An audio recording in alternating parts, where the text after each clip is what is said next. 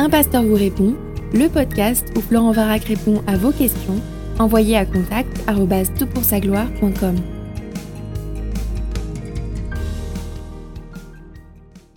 Alors pour ce podcast, nous allons nous préoccuper d'un commentaire que nous avons reçu euh, sur le site de toutpoursagloire.com et qui nous vient d'un témoin de Jéhovah. Et en fait, il y a beaucoup de témoins de Jéhovah qui écoutent une partie des podcasts que, je donne ici, notamment sur les questions de la divinité de Christ. Il faut savoir qu'il y en a un certain nombre d'entre eux qui euh, sont des disciples de, Jésus, euh, très, très évangéliques, mais qui ne peuvent pas le manifester de façon publique parce que les conséquences serait dramatique avec des sanctions euh, ecclésiales et familiales que l'on ne peut pas imaginer.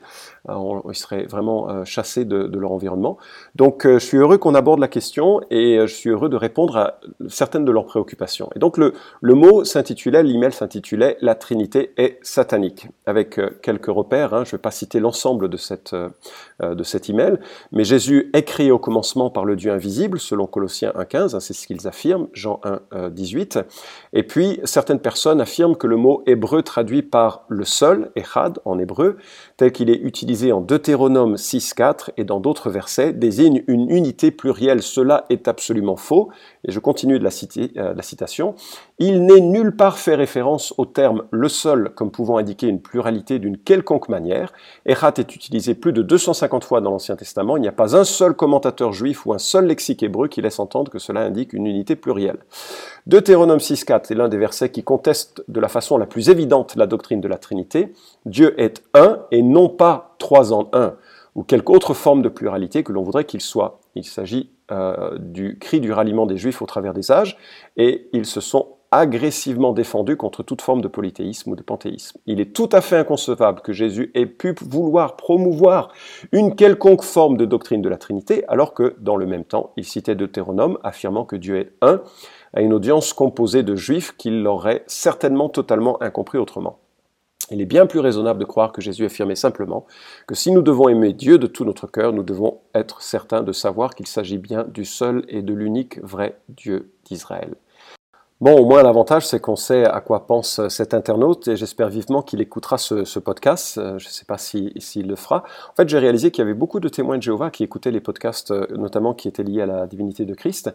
Et l'une des raisons, c'est que euh, un certain nombre d'entre eux ont vraiment embrassé la foi chrétienne à force de lire non pas les documents qu'on leur avait proposés, mais de lire l'écriture elle-même. Mais les conséquences de leur attachement à Christ sont telles qu'ils perdraient parfois leur famille ou leur, leur communauté d'amis et de, de frères qu'ils des disciples assez, assez euh, discrets ou euh, secrets. Et donc je suis heureux de pouvoir en parler, je crois que c'est important. Et j'aimerais faire quelques remarques sur ce que nous dit notre internaute. D'abord, Deutéronome chapitre 6, verset 4 nous dit cela, puisqu'il s'en réfère et qu'il en fait grand cas. Écoute Israël, l'Éternel, notre Dieu, l'Éternel est un. Et effectivement, euh, la Bible enseigne très clairement qu'il n'y a qu'un seul Dieu. La notion de Trinité n'a rien à voir avec une notion de, tritéisme ou de polythéisme en un, enfin, comme, quelle que soit la manière dont il le, formule. Non, nous croyons en un seul Dieu, un Dieu beaucoup plus grand que notre imagination est capable de, de le concevoir, un Dieu qui est infini, grandiose, majestueux, et qui est très différent de sa création. Donc en cela, il échappe à une, euh, explication complète et absolue de, de sa personne.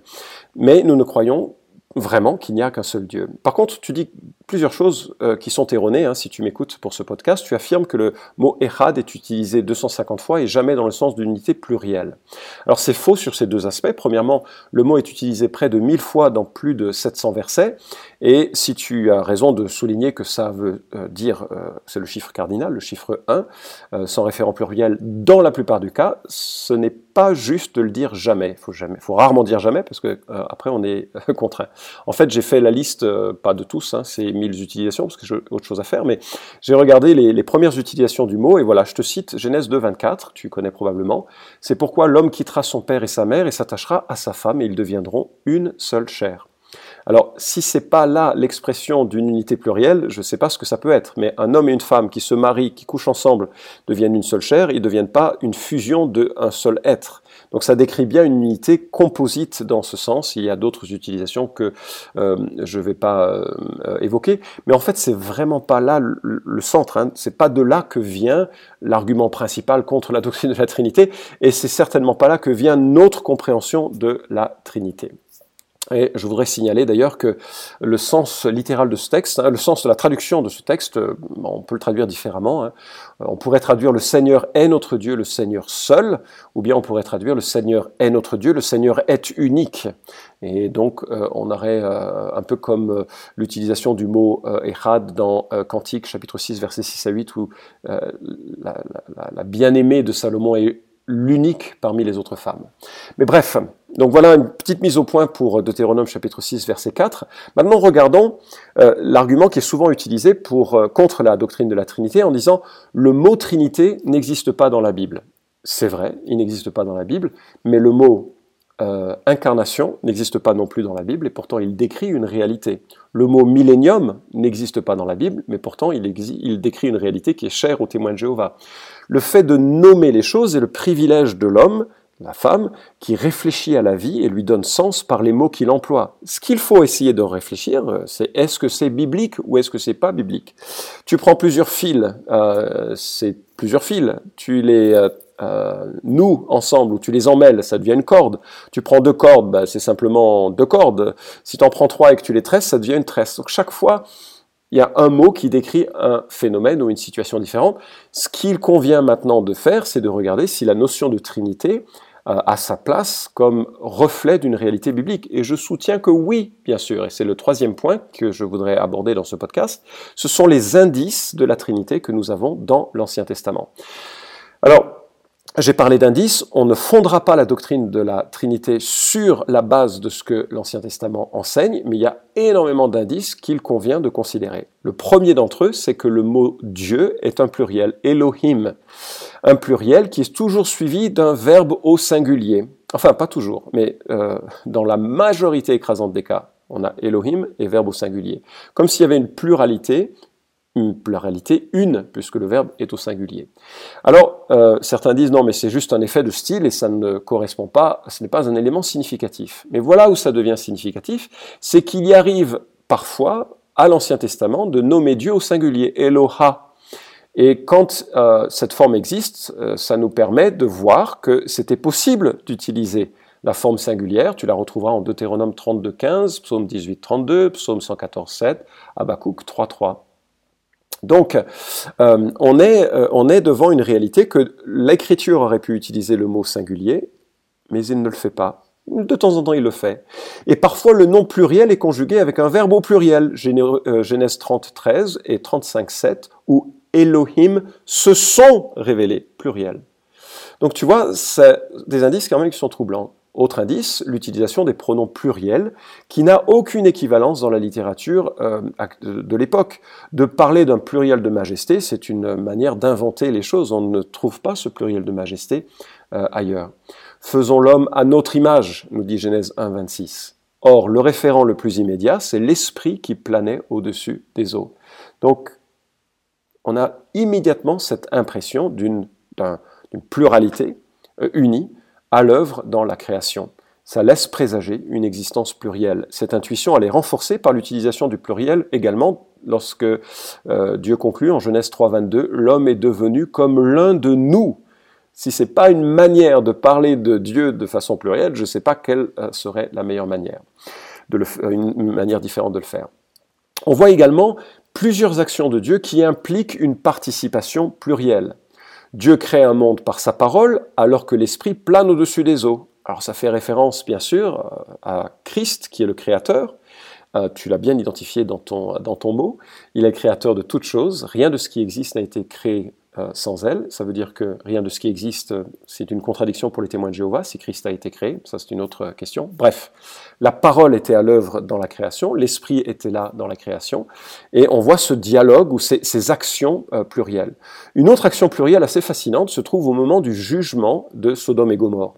Euh, si tu connais le récit, tu vois que Dieu se présente accompagné de deux anges auprès d'Abraham. Les deux anges s'en vont et Dieu reste le Seigneur reste, Yahweh, euh, Jéhovah pour les témoins de Jéhovah, reste auprès d'Abraham, et puis il chemine, Abraham euh, intercède, et puis vient le moment du jugement, et Genèse 19, 24 nous dit ceci, écoute bien, c'est fascinant, L'Éternel fit pleuvoir du ciel sur Sodome et sur Gomorre, du soufre et du feu, venant de l'Éternel. Alors tu as l'Éternel qui fait venir de l'Éternel du feu. Alors ça, c'est une expression absolument magnifique, absolument tragique dans l'événement qu'il décrit, bien sûr, mais magnifique dans l'expression de la pluralité de Dieu. On a ce même euh, phénomène en Osée chapitre 1 verset 7 où il est dit que Dieu aura compassion de la maison de Judas et il dit, écoute bien, je les sauverai par l'Éternel leur Dieu. Donc Dieu dit, je sauverai par Dieu. L'Éternel dit, je sauverai par l'Éternel. Pluralité évidente. Un autre faisceau d'indices sont les dialogues interdieux. Le psaume 110, cité à ce sujet à plusieurs reprises, euh, le Seigneur ou l'Éternel dit à mon Seigneur, assieds-toi à ma droite. Texte qui est repris en hébreu pour souligner la, le même rang de l'Éternel et du Messie. On a également probablement cette allusion en Ésaïe 6, elle est débattue, donc je ne vais pas insister dessus. Qui enverrai-je C'est certainement pas le cortège des anges qui est, mentionné, et euh, beaucoup imaginent qu'il y a là une, euh, interpellation au sein euh, de la Trinité. On remarque également cet ange du Seigneur. Ça, c'est un, je viens d'en parler dans un précédent podcast, donc tu pourras t'y référer. Mais l'ange du Seigneur, il a des qualités qui sont celles du Seigneur même. Ah, il porte le nom du Seigneur, il porte l'action du Seigneur, il est adoré et il a les qualificatifs du, Seigneur. En sorte que c'est assez difficile de, louper euh, cette corrélation entre un ange qui est probablement le Christ préincarné qui se révèle, mais qui porte les qualités divines, et puis le Seigneur qui lui parle ou l'envoie. On remarque également cette scène, cette vision en Daniel chapitre 7, versets 9 à 14, où on voit l'ancien des jours, et puis comme un fils d'homme, prendre place sur des trônes. Euh, il y a cette description annoncée du Messie, Dieu puissant, Père éternel, Prince de la paix, Ésaïe 9, 5 à 6. Hein. c'est dans le contexte car un enfant nous est né, un fils nous est donné. ce fils, son titre c'est Dieu puissant. Alors je sais, les témoins de Jéhovah disent, oh mais c'est pas le Dieu tout puissant. Mais en Ésaïe 65 ou 66, Dieu est décrit comme le Dieu puissant. C'est aberrant d'utiliser ce genre euh, de, de, raisonnement. Il est, Dieu puissant en tant qu'enfant, il est, Dieu. Et il n'y a aucune manière de couper court à cette, cette observation. Euh, voilà, alors c'est un faisceau d'indices qui devient alors très confirmé dans le Nouveau Testament, parce que nous voyons euh, dans le Nouveau Testament la manifestation de la divinité dans la personne de Christ. Il fait des actes que seul Dieu peut faire, il a l'autorité sur la nature, il pardonne, euh, il a suscité et accepté l'adoration que Dieu seul peut recevoir. Il y a plusieurs podcasts que j'ai faits sur la divinité de Christ, donc je ne vais pas en revenir ou soutenir euh, ce, qui, est dit euh, ainsi, mais il affirme clairement son unité avec le Père, engendrant la colère des religieux, qui comprennent que lui et le Père se font un se font de même rang, il se fait Dieu. Euh, les apôtres n'ont jamais hésité à affirmer la divinité de Jésus. Jean écrit que la parole incarnée est Dieu. Alors je sais, les témoins de Jéhovah mettent Dieu des minuscules, mais c'est une impossibilité en attribut du sujet. C'est pas une, c'est pas la bonne grammaire grecque de le comprendre ainsi. Paul déclare explicitement que Christ est le Dieu béni éternellement, Romains 9.5, le Créateur, Colossiens 16, notre grand Dieu et Sauveur, Tite 2.13, et en Philippiens 2.6, Paul contraste la forme divine du Christ, morphée, forme réelle, empreinte parfaite, égale à Dieu, adverbe, adverbe d'équivalence, avec une apparence humaine, schema, euh, qui euh, n'attire pas le regard.